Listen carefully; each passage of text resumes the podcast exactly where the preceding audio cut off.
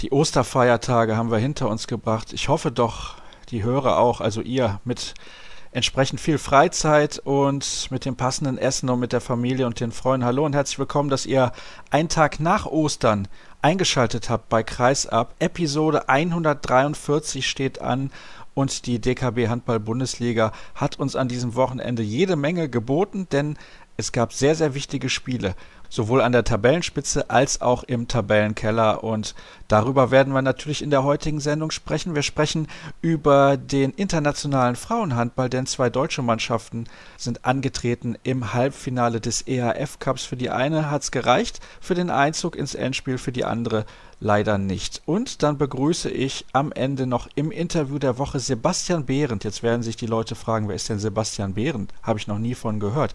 Der arbeitet für die Agentur Nordpol und diese Agentur vermarktet zusammen mit dem Handball, also mit dem DHB, der DKB Handball Bundesliga und der Handball Bundesliga der Frauen.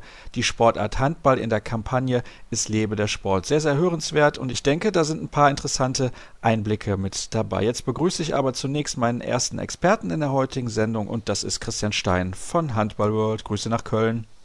Ja, hallo Sascha. Und ich möchte das gleich vorwegschieben, wenn die Tonqualität in dieser Woche nicht ganz so gut ist, wie ihr das gewohnt seid, bitte ich zu entschuldigen, aber manchmal ist das nicht ganz so einfach, wenn man sich im Ausland befindet. Dennoch soll es natürlich eine Sendung geben, gerade nach diesem wichtigen Spiel der SG Flensburg-Handewitt bei den Füchsen in Berlin. Und schon vorher, Christian, konnte man eigentlich davon ausgehen, das wird alles andere als ein Selbstläufer für die Norddeutschen. Ja, ich denke mal, wenn man so die letzten Spiele zwischen Flensburg und den Füchsen Berlin irgendwie mal verfolgt hat, da hatte Flensburg immer wieder Schwierigkeiten mit den Füchsen. Das ist eine Mannschaft, die ihnen nicht unbedingt liegt, zumal ja jetzt die Füchse auch mit Rasko Nenadic einen Spieler neuerdings in ihren Reihen haben, der eher das System Lubomir Franjes ganz genau kennt und auch vielleicht den einen oder anderen Tipp doch zusätzlich geben konnte.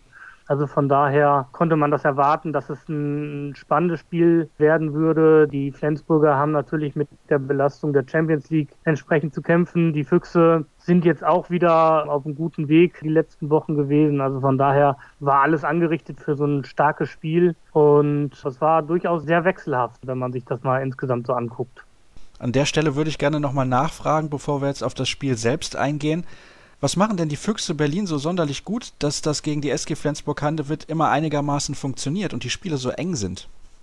Ja, es ist natürlich immer auch eine Sache, gerade das Zusammenspiel Abwehr-Torhüter. Die Füchse haben natürlich mit Stochel-Heinefettern gespannt, was einfach nicht auszurechnen ist. Wenn jetzt mal Heinefetter vielleicht nicht ganz so gut ins Spiel kommt, hat man da einen Stochel noch. Die Abwehr ist natürlich ein Faustpfand, das die Füchse haben. Zudem, wenn es dann gelingt, irgendwie über eine gute Rückzugsbewegung auch das Gegenstoßspiel der Flensburger zu unterbinden, hat man immer gute Chancen. Und in den Spielen zuvor war es natürlich auch immer diese Gelegenheit mit dem zusätzlichen Feldspieler. Das haben die Füchse wirklich gut gemacht. Damals, da hatte Flensburg nie so die die Antworten drauf. Da sind dann immer mehrere Punkte, die so zusammenkommen, aber ähm, natürlich ist das auch eine Kopfsache. Wenn man irgendwie drei, vier Mal gegen den Gegner schlecht ausgesehen hat, dann geht man schon mit dieser entsprechenden Erwartungshaltung auch in diese Partie rein und erwartet einfach auch schon, dass das eine schwierige Aufgabe wird. Und wenn dann natürlich die ersten zwei, drei Paraden mal irgendwie kommen, dann fängt man auf einmal das Nachdenken an und dann ist es auf einmal eine ganz enge Kiste.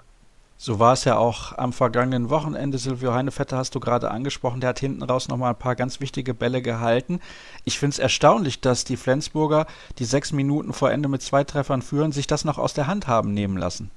Ja, ich meine, wir haben in der ersten Halbzeit auch schon mal relativ schnell fünf Tore Führung weggegeben. Da kann man natürlich jetzt auch sagen, vielleicht ist es auch bei Flensburg wirklich dann so eine Kraftfrage. Die Körner sind nicht mehr da. Auf der anderen Seite, die Füchse Berlin haben jetzt nicht gerade weniger Spiele absolviert in der Saison. Also die sind auch auf einem sehr hohen Level gefahren und dass es Flensburg wirklich sich so wegnehmen lässt, das hätte man dann in dem Moment nicht erwartet, gerade so mit drei Gegentoren in Serie. Aber da kommt dann so ein bisschen auch die Halle mal zu, dann sind es die ein oder anderen Paraden eben wie von Heine Vetter gegen Lasses Worn und dann kippt so eine Partie nochmal. Es macht auf jeden Fall den Titelkampf wieder richtig spannend und auf einmal sind die Löwen Erster.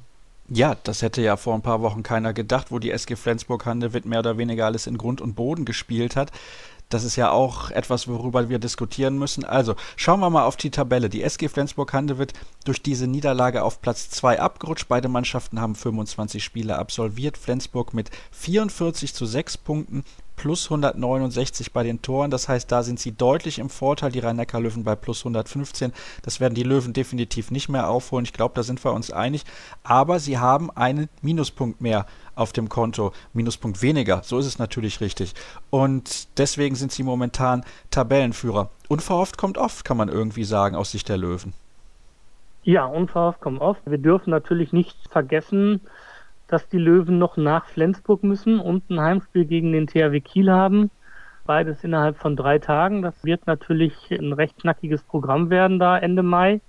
Und von daher, ich denke mal, da wird sich das wirklich so entscheiden, dieses Titelrennen. Wenn die Rhein-Neckar-Löwen in Flensburg gewinnen sollten, dann sehe ich da gute Chancen auf die Titelverteidigung.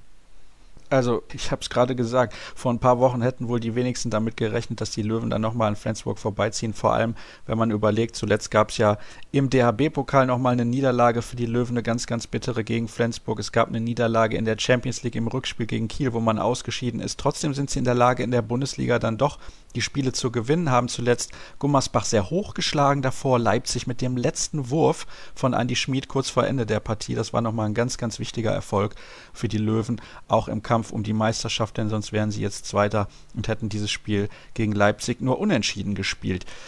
Ja, ähm, was glaubst du, wird denn abgesehen von diesem direkten Duell dann den Ausschlag geben? Ist es die psychologische Komponente?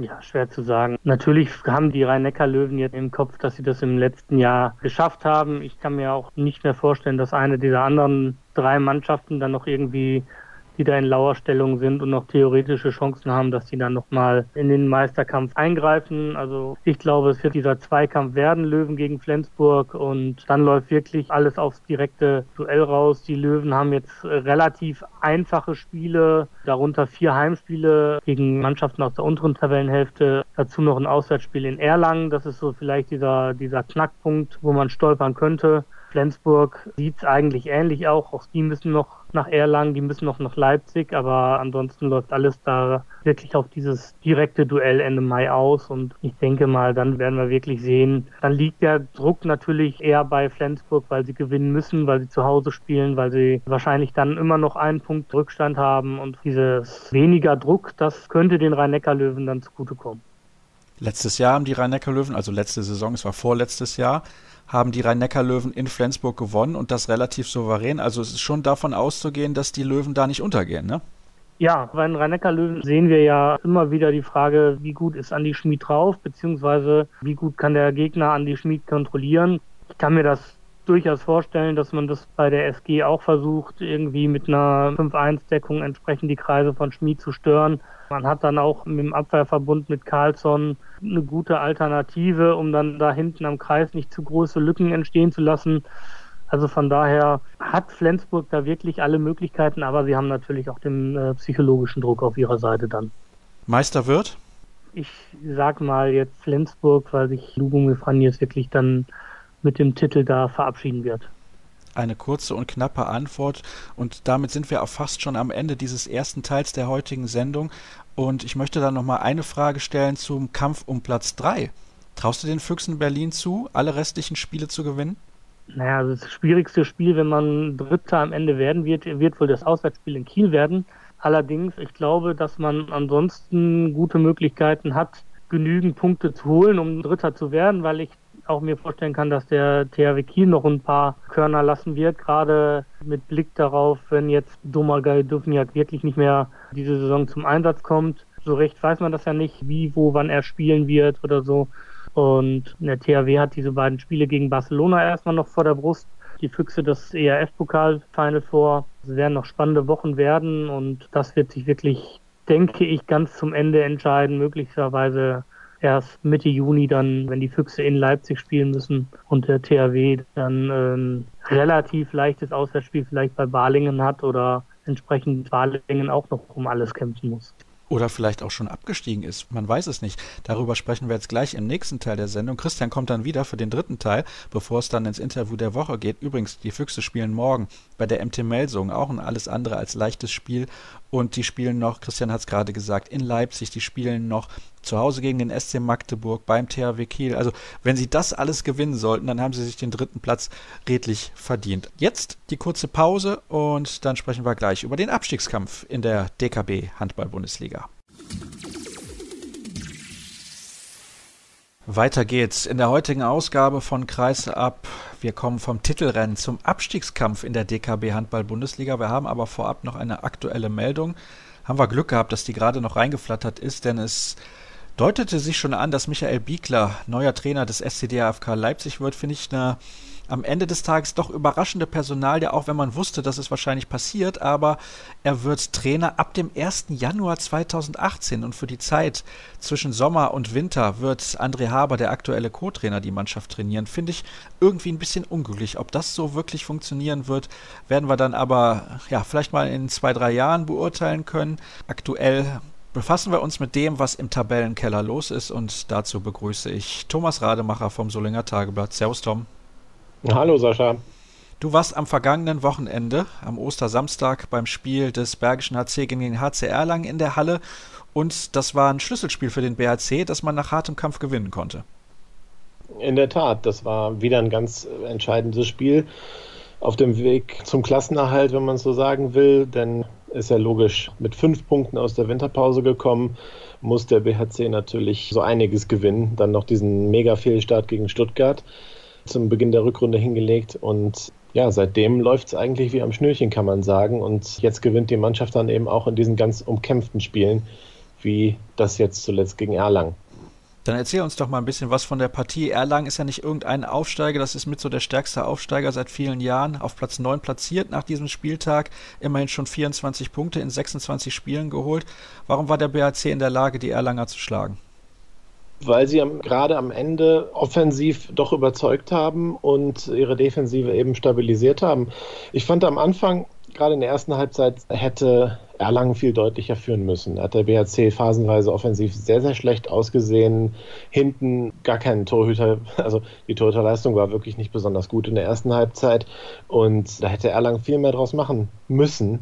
Aber es war dann am Ende nur eine Zwei-Tore-Führung zur Halbzeit. Dann kam der BHC zurück und als sie dann dran waren und sagen wir mal eine Viertelstunde, zehn Minuten vor Schluss dann auch in Führung gegangen sind oder als das Spiel dann auf der Kippe stand, da hatte ich den Eindruck, das wird der BRC jetzt irgendwie richten, weil er es eben doch ein Stück mehr einfach will. Also da unten drin stehen, man muss unbedingt gewinnen, die Motivation ist natürlich riesig, riesig, riesig, auch zu Hause ist ja klar, bei Erlangen wird die Motivation zu gewinnen natürlich auch hoch gewesen sein, aber eben da fehlt vielleicht einfach, da fehlen diese paar extra Prozent, die man dann in so einem umkämpften Spiel benötigt, weil, naja, sind wir ehrlich, für Erlangen geht es nicht mehr um so viel, die stehen gut da, die werden nicht mehr absteigen.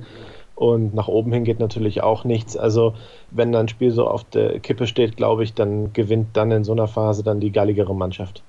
Und das war der Bergische HC. Ist ja schon erstaunlich, vor ein paar Monaten hat sich, also vor ein paar Monaten, so lange ist es ja noch nicht her, hat sich Viktor Schilagi beim Auswärtsspiel in Berlin das Kreuzband gerissen. Da ist im Prinzip alles kaputt gegangen im Knie, was kaputt gehen kann, so mehr oder weniger. Und der wird seine Karriere beenden müssen oder hat das ja eigentlich ja schon getan. Warum ist die Mannschaft deiner Meinung nach trotzdem in der Lage, jetzt so eine Aufholjagd zu starten? Das war ja so extrem, wie das jetzt in den letzten Wochen der Fall gewesen ist, nicht zu erwarten, wenn wir ehrlich sind. Ja, ich muss gestehen, dass ich dieses Team nach dem Spiel gegen Stuttgart beerdigt hatte. Für mich einfach in meiner Denkweise. Ich dachte, das wird nicht mehr klappen, das muss ich ganz ehrlich sagen. Und es ist für mich im höchsten Maße erstaunlich, dass so ein Team, bei dem ja auch ein Umbruch bevorsteht, es gibt ja doch einige Abgänge und einige Zugänge zur nächsten Saison, dass es da gelingt, so eine Geschlossenheit nochmal hinzukriegen. Man sieht jetzt wirklich eine Einheit auf dem Feld, wie ich die in der Hinrunde nicht empfunden habe. Und das erstaunt mich und ich kann dafür tatsächlich keine einfache Erklärung finden. Außer, ja, dass das Team eben funktioniert. Die scheinen sich alle sehr gut zu verstehen und ziehen immer an einem Strang. Aber dass das da so eine Wende gibt, das finde ich unerklärlich. Und höchstwahrscheinlich hat eben dieser Sieg da in Berlin, diese Supersensation, wirklich Kräfte freigesetzt oder neues Selbstvertrauen gegeben, das eben vorher in diesen entscheidenden Phasen nicht da war, das damit auf einen Schwung eben zurückkam. Und also Chapeau tatsächlich auch an Trainer Sebastian Hinze, der, wie er das dann noch hingekriegt hat, die Saison zunächst mal für den Moment ja tatsächlich zu retten. Ob das dann am Ende wirklich reicht, also hoffen wir hier natürlich in Solingen alle, beziehungsweise im Bergischen Land. Aber was jetzt da noch passiert, dass das so eng ist und dass der BHC jetzt zum ersten Mal seit dem neunten Spieltag, glaube ich, überm Strich steht, das ist aller Ehren wert. Glaubst du, es spielt eine Rolle, dass nach dieser Heimniederlage gegen Stuttgart der BHC komplett frei aufspielen konnte, nach dem Motto, jetzt kann uns eh nichts mehr passieren, wir sind mehr oder weniger abgestiegen und jedes Spiel, was jetzt kommt, ist für uns nochmal die Chance, irgendwie befreit aufzuspielen? Ich kann das wirklich nicht sagen. Ich denke, nach Berlin ist man genau mit dieser Einstellung gefahren. Na, was haben wir hier schon zu verlieren? Also, wenn man da jetzt mit 10 verliert, hätte ja auch keiner gesagt, da, außer, ja, typisch BHC vielleicht noch, hätten dann die üblichen äh, Leute, die so im Netz dann negativ kommentieren, natürlich auch das so in der Art und Weise weiter kommentiert. Aber das wäre ja dann zu dem Zeitpunkt nichts Besonderes gewesen. Es waren ja zwölf Niederlagen in Folge. Also wird das so gewesen sein. Und alles, was danach kam, wie gesagt, ich finde es unerklärlich. Bei Berlin wird genau das, was du gerade gesagt hast, der Fall gewesen sein. Danach war ja auch irgendwie der Druck wieder da, mit dem man vorher nie umgehen konnte. Das gelingt aber eben jetzt, wie man sieht, wie die jüngsten Ergebnisse einfach beweisen. Ist es ein Vorteil, und das meine ich überhaupt nicht böse, dass Viktor Schilagi nicht mehr spielt und die anderen Spieler Verantwortung übernehmen müssen? Es kann sein. Die Spieler werden in die Verantwortung gezwungen. Sie wissen, da ist jetzt nicht einer, wenn es jetzt gar nicht läuft, dann überlegt der Viktor es sich nochmal. Ja, er kann es sich halt nicht überlegen. Ne? Der wird nicht mehr spielen. Und er kann auch nicht spielen, selbst wenn er es sich überlegen würde. Momentan ist er einfach verletzt und man kann auch nichts Großartiges, sag ich mal, nachverpflichten. Das muss einfach jetzt so klappen. Und ja, vielleicht ist da so eine jetzt erst Rechtsstimmung dann irgendwie drin, aber ich finde tatsächlich, das ist ein Phänomen. Das sind eine der größten Überraschungen, die ich hier beim BHC je erlebt habe, auf jeden Fall. Wie hat man im Bergischen den Sieg des TBV Lemgo gegen den THW Kiel kommentiert? ja, also die Meinung war, das ist uns natürlich nicht egal. Wäre schöner gewesen, wenn Lemgo verliert, natürlich. Ne? Aber ja, sie gucken natürlich auf sich. Ne? Es geht ja dann darum, selber die Punkte zu holen. Wenn man das tut, dann wird es dann am Ende dann auch reichen, auch wenn dann eben nicht vielleicht Lemgo der Absteiger ist.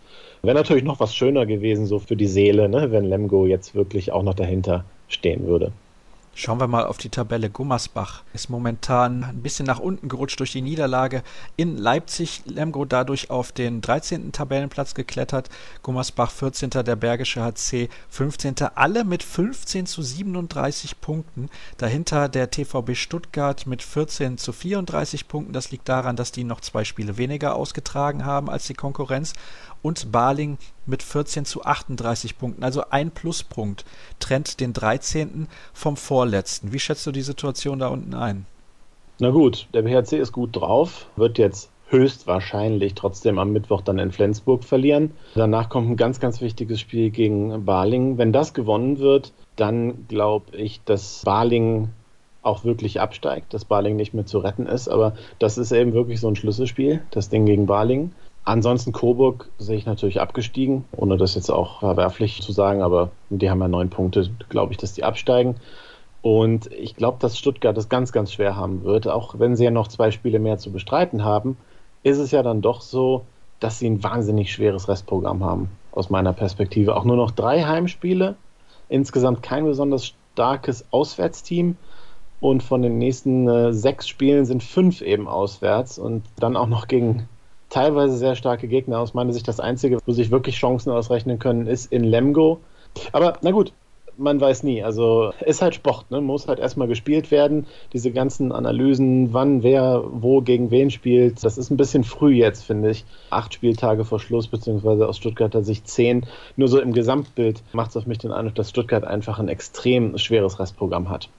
Schauen wir mal auf die Spiele, die du gerade angesprochen hast. Von diesen fünf Auswärtsspielen sind die Partien in Magdeburg, Hannover, Flensburg und bei den Rhein-Neckar-Löwen wahrscheinlich schwer bis unmöglich zu gewinnen. Und dann gibt es eben noch diese Partie in Lemgo. Und das ist dann halt ein Spiel, das musst du gewinnen. Und die Drucksituation in Stuttgart, die war in der ganzen Saison nicht so extrem hoch weil man eigentlich fast immer über dem Strich stand und deswegen davon ausgehen konnte, ja, es läuft ja irgendwie und plötzlich ist man in dieser Abwärtsspirale, in der ist auch der VfL Gummersbach. Die sind mit 10 zu 2 Punkten, wenn ich mich recht entsinne, in die Saison gestartet, seitdem nur fünf Zähler geholt.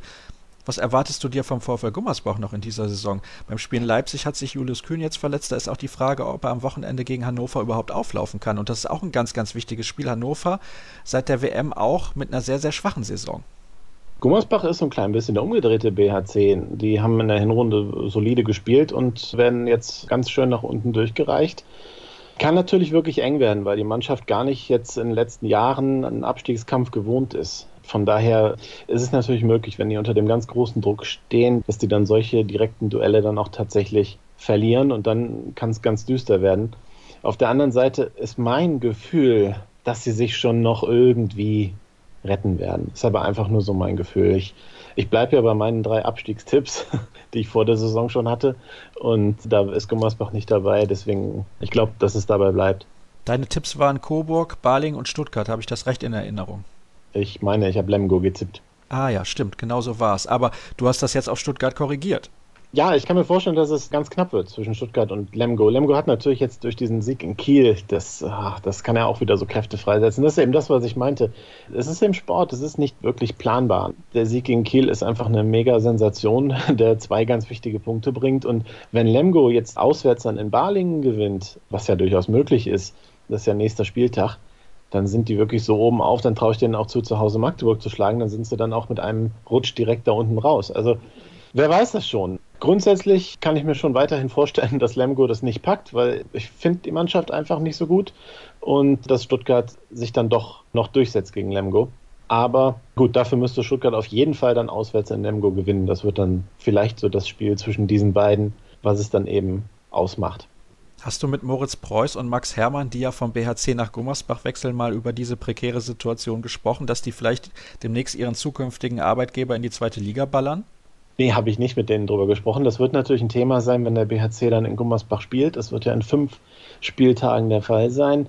Und ich kann mir nun beim besten Willen nicht vorstellen, dass wenn es wirklich so auf das Messer Schneide steht, dass die beiden dann viel eingesetzt werden beim BHC. Ich glaube, damit würde man sich keinen Gefallen tun, auch die Spieler nicht. Das ist doch eine schwere Situation, oder? Also Profis hin oder her. Die beiden geben momentan alles für den BHC, um in der Klasse zu bleiben.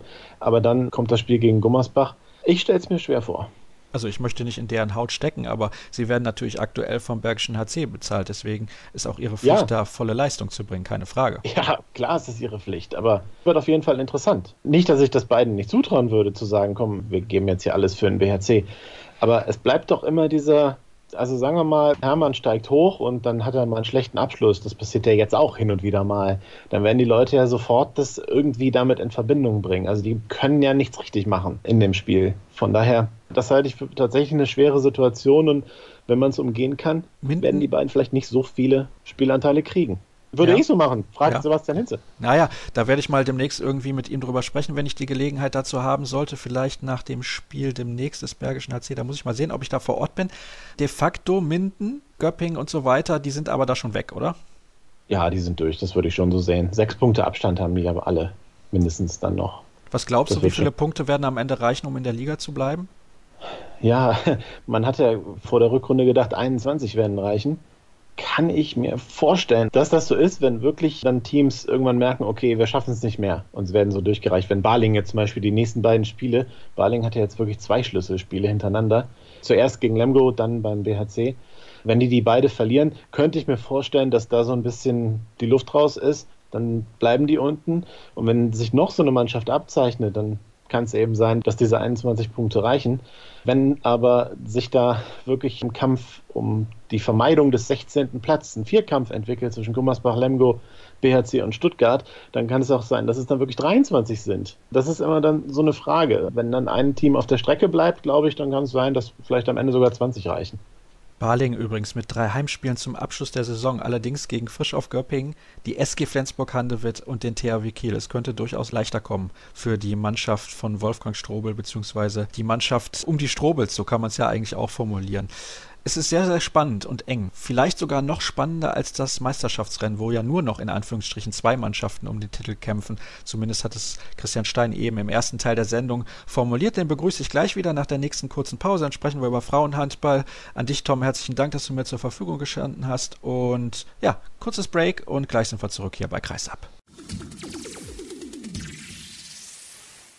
Er ist zurück in der Sendung. Christian Stein von Handball World. Eben haben wir schon gesprochen über das Titelrennen in der DKB Handball Bundesliga und ich habe es angekündigt. Jetzt sprechen wir über den Europapokal bei den Frauen, denn da standen wichtige Entscheidungen an am vergangenen Wochenende. Zum Beispiel das Viertelfinale in der Champions League wurde ausgespielt. Bevor wir dann gleich zum ERF Cup mit deutscher Beteiligung kommen, würde ich gerne kurz darauf eingehen, Christian. Und ja, die üblichen Verdächtigen haben sich qualifiziert. Exakt die gleichen vier Mannschaften wie in der Vorsaison. Das sind Vardar Skopje, dann Györ aus Ungarn, dann haben wir Bukarest, den Titelverteidiger und Buducnost Podgorica. Also eine Überraschung ist im Endeffekt nicht dabei gewesen. Nein, eine Überraschung ist nicht dabei gewesen, auch wenn vielleicht die größte Überraschung vielleicht war, dass Metz das Hinspiel noch für sich entscheiden konnte gegen Györ. Ansonsten, ja, sind es halt die unschönen Begleitumstände, die so ein Duell zwischen Budapest und Bukarest hinterher mit sich gebracht hat, wo dann diese Rivalität oder dieser Rassismus zwischen Ungarn und Rumänien da irgendwie sich unschön entladen hat. Und da bin ich mal gespannt, ob da noch eine entsprechende Sperre oder Strafe für Budapest von der ERF verhängt wird. Kannst du für alle, die das nicht mitbekommen haben, kurz erzählen, was da los gewesen ist?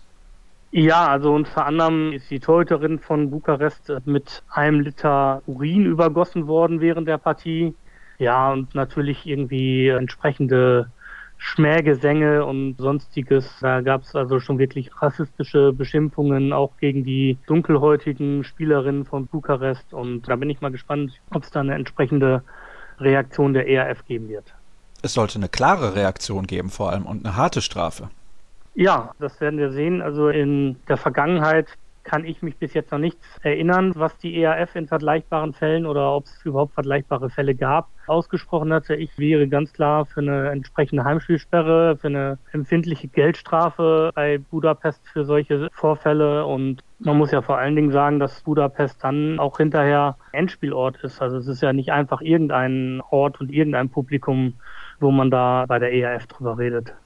Das ist absolut richtig und ich wäre sogar für Spiele unter Ausschluss der Öffentlichkeit, denn sonst machen sie ja irgendwo anders in Ungarn Geld. Also das fände ich nicht in Ordnung. Da hätten sie ja auch Unterstützung. Ungarn ist nicht so ein großes Land, das heißt auch die Reisewege sind nicht die allerlängsten. Deswegen meiner Meinung nach die einzige Lösung Spiele unter Ausschluss der Öffentlichkeit. Aber gut, dass es viele Idioten gibt, haben wir zuletzt beim Fußball mitbekommen, bei den Anschlägen auf den Mannschaftsbus von Borussia Dortmund geht gar nichts. Aber das soll nicht weiter Thema sein in der heutigen Sendung. Wir schauen jetzt auf das, was ich eben schon gesagt habe, nämlich auf den Europapokal der Frauen, den EHF Cup.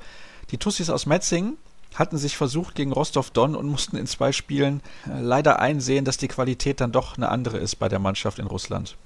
Ja, also da war es hauptsächlich Torhüterin Katrine Lunde, die einmal mehr den Unterschied ausgemacht hat. Ich weiß jetzt gar nicht mal auswendig, wie oft sie schon die Champions League gewonnen hat. Auf jeden Fall mit Viborg, mit Jör hat sie schon die Champions League gewonnen. Also wirklich eine der Top-Torhüterinnen der Welt. Und natürlich Rostov ist eigentlich ja in die Saison gestartet und wollte das Final vor der Champions League erreichen. Also hatten natürlich ein bisschen Pech, dass sie in der schwierigsten Gruppe damals drin waren. Wenn man sich jetzt anguckt, das Teilnehmerfeld des Champions League Final Four, davon sind zwei Mannschaften jetzt beim Final Four der Champions League dabei. Rostov hat dann gegen Midtjylland noch, Midtjylland war jetzt noch im Viertelfinale. Da sieht man die Qualität, die diese Gruppe hatte, wo sie letzter geworden sind und seit sie dann den Trainerwechsel im Winter hatten, sind sie noch mal ein bisschen stärker geworden und von daher kommen jetzt diese Starspielerinnen auch wirklich so zum Zuge, wie man das erwarten konnte und ja, man kann gespannt sein, wie sich das auswirkt, wie Bietigheim dann jetzt im Finale gegenhalten kann.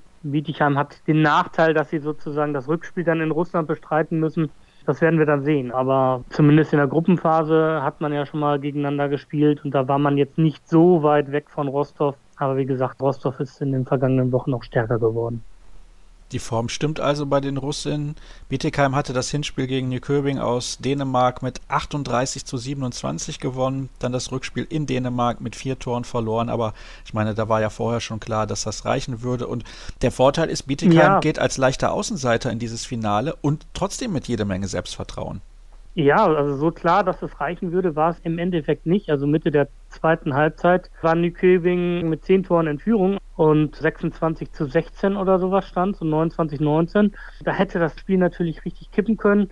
Da musste Bietigheim schon mal richtig Nervenstärke zeigen, dass sie da wirklich nicht diesen elften Gegentreffer noch zulassen. Haben das ganz gut gelöst, haben sich dann in der Schlussphase natürlich auf vier Tore nochmal herangekämpft, sodass es wirklich souverän insgesamt aussieht.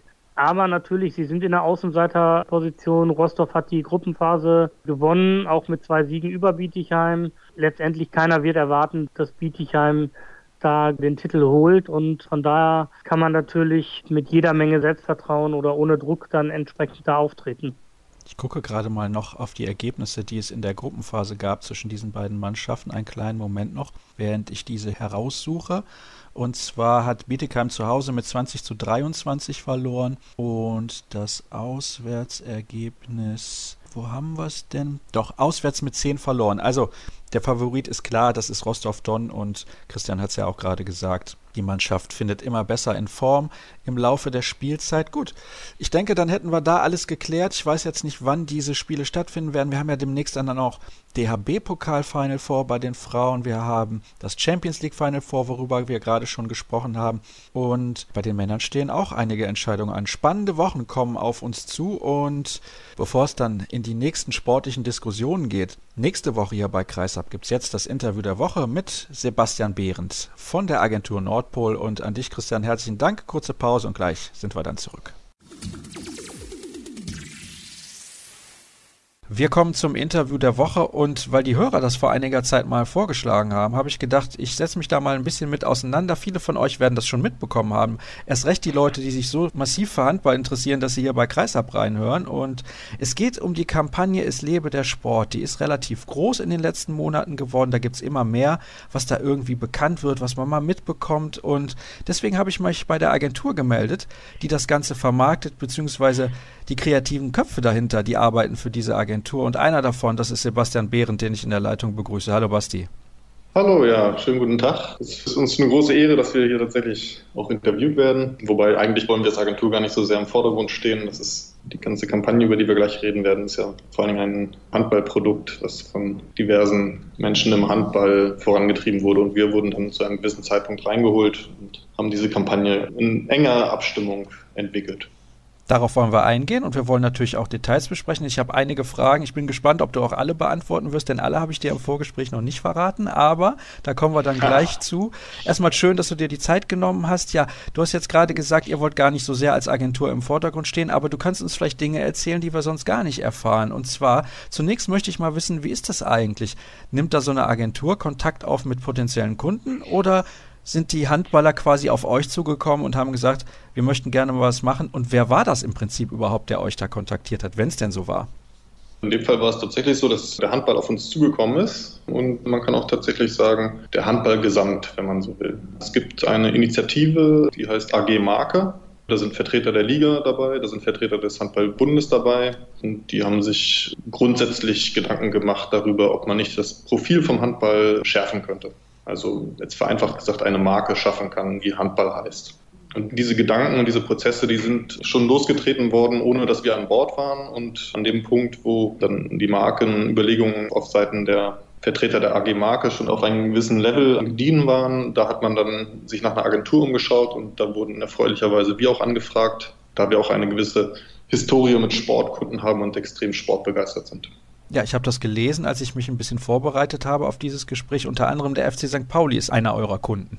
Der FC St. Pauli ist ein Kunde, auf den wir sehr stolz sind, mit dem wir seit vielen Jahren Konzepte entwickeln, von Eintrittskarten bis zu tollen Aktionen. Dem einen oder anderen ist vielleicht auch unsere Loge bekannt, die wir in der Umbauphase mal im Stadion haben durften. Das war, glaube ich, die ungewöhnlichste Loge, die es gab im Fußball überhaupt und vielleicht auch im Sport. Da haben wir in der Baustellenphase tatsächlich einen Container so umgerüstet, dass er aussah wie ein kleines Hexenhäuschen und da konnten wir quasi live in jedem Spiel zusammen mit Freunden und Fans die Spiele verfolgen. Der eine oder andere kennt es vielleicht aus dem Fernsehen. Wir hatten so eine kleine Bimmelbahn, die die Currywurst am Platz gebracht hat und man konnte direkt sein Bierchen am Platz zapfen. Das war relativ spektakulär.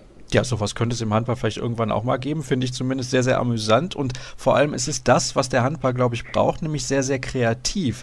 Wenn jetzt dann also die Leute aus dem Handball auf euch zugekommen sind und gefragt haben, hör mal Leute, wollt ihr das machen? Habt ihr vielleicht da ein paar Sachen? Dann habt ihr ja wahrscheinlich erstmal gedacht, okay, wir schauen uns das mal an. Was können wir überhaupt bieten als Agentur? Denn manchmal passt das ja eigentlich gar nicht zusammen. Warum ist denn der Handball für euch so ein interessantes Projekt gewesen oder ist das immer noch?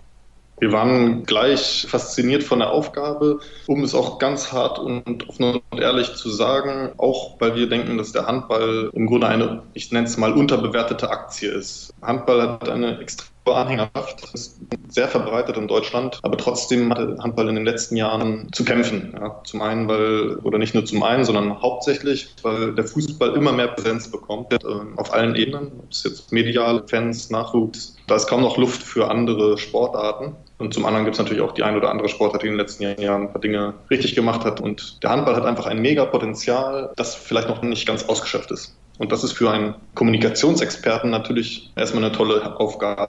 Du hast gerade gesagt, der Handball hat sehr, sehr viel Potenzial. Was waren denn die ersten Schritte, nachdem klar war, dass ihr diese Kampagne begleiten sollt? Ganz klar sind wir erstmal strategisch rangegangen. Das heißt, wir haben nicht gesagt, so und so funktioniert, sondern wir haben uns mit den Vertretern der AG Marke zusammengesetzt und haben erstmal ähm, Informationen aufgesammelt, aufgesaugt und haben gemeinsam dann auch erste Gedanken entwickelt und dann eine Strategie entwickelt. Und die ganzen Motive, die jetzt draußen zu sehen sind, die folgen ganz klar einer gemeinsam entwickelten Strategie, die im Schritt eins mit den Vertretern der AG Marke ähm, abgestimmt haben. Und dann kommt quasi erst der wirklich kreative Prozess, wo auf Basis dieser Strategie wiederum alles denkbar ist, was quasi am Schluss Laune macht oder nachdenklich macht oder was auch immer. Du hast jetzt gerade gesagt, Strategie. Kann man sagen, das ist so eine Art Leitmotiv? Also Strategie kann vieles bedeuten, aber dass man so eine Art Leitmotiv hat, nach dem man sich irgendwie richtet? Absolut. Wir haben versucht, die Werte des Handballs zu definieren, beziehungsweise die AG Marke hat das getan. Das sind Dinge wie ganz nah dran, Nonstop Action, anfassbar, bodenständig. Und das sind alles Dinge, wo wir überlegt haben, wir wollen uns auch ein Stück weit vielleicht vom großen Bruder Fußball abgrenzen und Besonders solche Sachen wie anfassbar und bodenständig, da haben wir tatsächlich gesehen, das ist was, was Handball für sich beanspruchen kann. Und deswegen haben wir gesagt, in der Summe sind diese ganzen Werte, münden alle darin, dass wir sagen, okay, das ist wirklich echter Sport, das ist echt im Sinne von hart aber fair, ohne Allüren. Also tatsächlich der echte Sportsgeist und es geht nicht nur ums Geschäft oder um, um irgendwelche Starallüren, sondern um den Sport als solchen. Und da sind wir dann schnell bei dem Satz gelandet, der Sport für alle, die sich für Sport interessieren, der vielleicht ein bisschen komplex ist, aber der, glaube ich, den Gedanken sehr gut auf den Punkt bringt. Jetzt hast du gerade gesagt, der Handball bietet Sachen, die andere Sportarten nicht bieten. Was mir aufgefallen ist bei dieser Kampagne und auch den Hörern, deswegen fanden die das, glaube ich, auch interessant oder finden es, glaube ich, interessant, dass du heute bei mir zu Gast bist in der Sendung, ist der Punkt, dass da sind immer so feine Spitzen in Richtung Fußball mit dabei. So nach dem Motto, der Handball bietet etwas, was der Fußball nicht bietet. Ist das bewusst so gewählt? Weil gerade hörte es sich so an, dass die Kampagne eigentlich herausstellen soll, dass der Handball viele tolle Sachen bietet, aber manchmal sieht es ein bisschen so aus, dass es auch gegen den Fußball geht. Oder interpretiere ich das falsch? Ich sage jetzt mal beides stimmt. Wir haben ganz klar die Situation kommunikativ, dass Fußball einfach alles überstrahlt. Und jetzt gibt es verschiedene Möglichkeiten, damit umzugehen. Wir hätten jetzt auch eine Kampagne machen können, in der Handball mehr oder weniger brav erzählt, was man als Handballer so macht, hätten aber das Problem, dass wir da dann vielleicht nicht die Öffentlichkeit kriegen oder die Wahrnehmung. Und ich würde das mal ein bisschen vergleichen mit so einer kleiner Bruder, großer Bruder Situation. Das ist ja einfach so, dass Fußball sehr präsent ist und deswegen haben wir die Strategie gewählt, der kleine Bruder muss vielleicht ein bisschen frecher, ein bisschen smarter agieren als der große Bruder, um sich Gehör zu verschaffen. Und so sind wir bei der Strategie gelandet, dass wir hier und da auch ganz bewusst versuchen, ja, mit kleinen Spitzen, ich nenne es mal einen Flachs, gegenüber Fußball sich abzugrenzen auch ein bisschen. Und das sehen wir extrem in den Bereichen anfassbare Spitzensport hier vor Ort und nicht irgendwo weit weg zu überteuerten Preisen etc. Was mir auch aufgefallen ist bei dieser Kampagne, ihr setzt sehr, sehr wenig auf Gesichter. Also ihr setzt auf tolle Bilder, das ist mir auch schon aufgefallen, so ist es nicht. Aber ihr setzt nicht auf konkrete Gesichter. Fehlen dem Handball aus deiner Sicht irgendwie Gesichter? Oder denkst du, dass sich aus dieser Kampagne heraus auch Gesichter entwickeln könnten? Hältst du das für möglich? Weil die Kampagne, ich habe es gerade ja schon gesagt, sehr allgemein gehalten ist, was Gesichter angeht. Also das sehe ich überhaupt nicht so. Ich denke, dass der Handball sehr wohl Gesichter hat und auch gerade jetzt mit dem Europameisterteam, das da mit einem Andreas Wolf, okay, Gensheimer war jetzt nicht im Europameisterschaftskader, aber er gehört trotzdem zu den Gesichtern natürlich der Nationalmannschaft etc. Die Gesichter sind da und das sind auch frische Gesichter, die wirklich für einen tollen Mannschaftssport stehen und die in den nächsten Jahren mit Sicherheit auch das kommunikative Thema rund um Handball prägen werden. Wir setzen auch auf diese Gesichter, allerdings nicht alleine, denn wir haben ganz, ganz klar gesagt, diese Kampagne soll eine Kampagne sein für den ganzen Handballsport, also von der Nationalmannschaft bis zum Kreisligisten. Und einer der Clous der Kampagne ist ja, dass jeder einzelne Verein sich auch ein eigenes Motiv entwickeln lassen kann. Also selbst der Kreisligist bekommt so ein Motiv und genauso gibt es natürlich auch Motive mit Gensheimer, Wolf und Co. Wie ist da die Resonanz, was diese Motive der Kreisligisten angeht? Also das finde ich sehr, sehr gelungen, dass man da auch als kleines Team quasi, wie du gerade angesprochen hast, so sein eigenes Motiv generieren lassen kann. Das kommt sehr gut an und wird auch wahrgenommen. Ich kann an der Stelle auch nochmal einladen, mitzumachen. Das ist im Grunde ganz einfach. Wir haben eine Website, die heißt einfach, wie der Claim auch heißt, es lebe der Sport.de. Da wird das eigentlich ganz genau beschrieben. Wir brauchen die Formatangaben, wir brauchen das Motiv und die gewünschte Headline. Und das kann man dann mit einer Mail an uns schicken. Und dann würden wir das Motiv anlegen. Und schwupps hat man ein sehr schönes Motiv, was sich dann in einer Reihe befindet mit den Stars des Handballs. Und da kommen auch keine Kosten zu auf die Leute, die das gerne hätten. Habe ich das richtig verstanden? Das hast du richtig verstanden. Das ist sozusagen das Prinzip der Kampagne, dass da ganz Handball Deutschland mitmachen kann. Ja, das ist ja umso schöner. Wie viele Leute arbeiten da mit in dem Team, das sich explizit mit dieser Kampagne beschäftigt? Da haben wir eine spezielle Herangehensweise. Bei uns ist das so, dass wir nicht ein Team haben, wo jetzt zwei, ich sag mal, Fachidioten sich nur um ein Thema kümmern, sondern wir nutzen als Agentur alle kreativen Köpfe bei uns in der Agentur in der Konzeptionsphase. Das heißt, in der Konzeptionsphase, wo wir uns die Motive ausdenken, da ist da das ganze Atelier dran beteiligt. Das sind bei uns circa 20 Leute. 15 bis 20 Leute. In der Umsetzungsphase haben wir dann ganz konkret hier Grafiker sitzen, Designer, die dann die Motive umsetzen. Da sind wir dann nicht mit, mit, mit so einer großen Mannstärke unterwegs oder Fraustärke.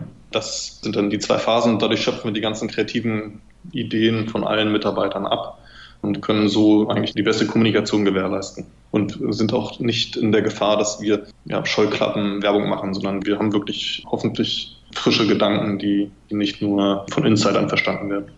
Wie regelmäßig tauscht ihr euch aus mit den Leuten, die diese Kampagne im Prinzip zu verantworten haben? Also die gesagt haben, wir machen diese AG-Marke und wir möchten mit der Agentur Nordpol zusammenarbeiten. Sitzt man da wöchentlich zusammen? Trifft man sich da einmal im Monat? Wie sieht das aus? Also es gibt zum einen einen täglichen Austausch mit den konkreten Ansprechpartnern, die das operativ leiten. Und es gibt aber auch das größere Gremium der AG Marke, die in unregelmäßigen Abständen zusammentrifft und das große Ganze bespricht. Das ist, das darf ich auch noch mal kurz dazu sagen, wirklich beeindruckend, wie konstruktiv da Vereine, Liga und Verband miteinander diskutieren. Das ist wirklich eine starke Qualität. Ich kannte das vorher nicht und bin auch von dem einen oder anderen Kunden ganz andere Dinge gewöhnt und dass wirklich so ein großes Gremium so konstruktiv arbeitet und schnell zu guten Ergebnissen kommt, das ist tatsächlich toll.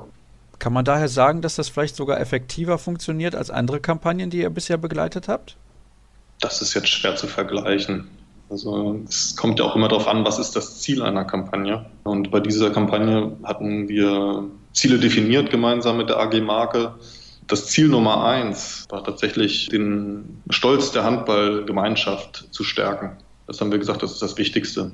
Und ich glaube, dass wir da auf einem guten Weg sind. Wir haben gesagt, wir wollen dem Handballer ein paar Argumente mit an die Hand geben, dass er eigentlich die tollere Sportart ausübt, und damit dann vielleicht auch dem Fußballer mit einem kleinen Flachs irgendwie mal ein Schnippchen schlagen kann. So ist eigentlich das Ziel der Kampagne und langfristig wollen wir natürlich die Marke und die Werte des Handballs rüberbringen. Und was auch toll ist, dass es überhaupt Werte gibt, für die man gerade stehen kann und die ja, diesen Sportart ausmacht.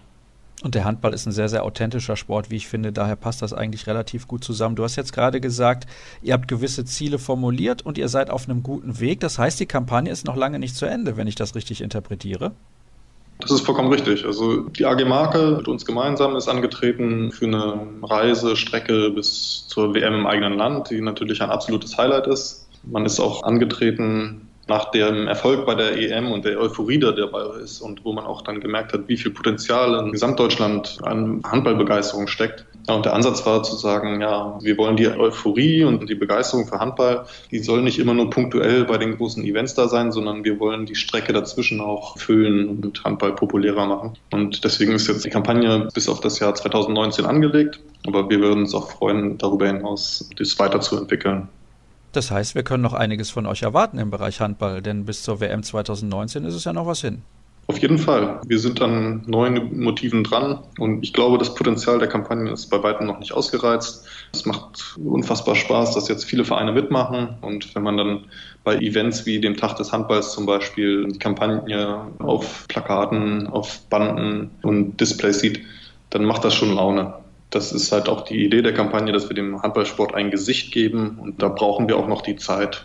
Und vielleicht auch den einen oder anderen Erfolg der Nationalmannschaft, der könnte sicherlich auch helfen, so zwischendurch. Da hätten wir ja alle was von und würde uns alle freuen. Jetzt kommt übrigens die Frage, die ich mir bis zum Schluss aufgehoben habe. Und zwar geht es darum, wenn man so eine Kampagne startet, muss man ein bisschen was an Geld in die Hand nehmen. Du wirst mir jetzt nicht konkret verraten, was sowas kostet, aber da muss man schon einen ordentlichen Batzen in die Hand nehmen. Sehe ich das richtig? Das ist auf der einen Seite richtig. Auf der anderen Seite haben wir jetzt den Vorteil, dass wir ja von einem Thema sprechen, was das Hobby von ganz vielen Millionen Menschen ist. Und deswegen haben wir strategisch ganz gezielt auch darauf gesetzt, dass die Leute mitmachen und dass ja, wir quasi ein föderales Prinzip der Media haben, dass im Grunde jeder eigene Verein kann in seinem Umfeld mit der Kampagne arbeiten. Und das sind dann keine konkreten Euros, sondern das ist dann die Möglichkeit, quasi den Etat, wie man das nennt, zu vergrößern. Und das geht natürlich nur, wenn man so ein interessantes Thema hat und so viele Fans, die mitmachen dann hoffe ich, dass das noch weiter so gut funktioniert, wie das bislang den Eindruck macht. Denn ich bin relativ begeistert, das habe ich zu Beginn des Gesprächs schon gesagt, dass das eine Kampagne ist, die dem Handballsport auf jeden Fall gut tut. Plant er dann demnächst noch in anderen Sportarten aktiv zu sein oder seid ihr bitte dann so freundlich und konzentriert euch nur auf den Handball?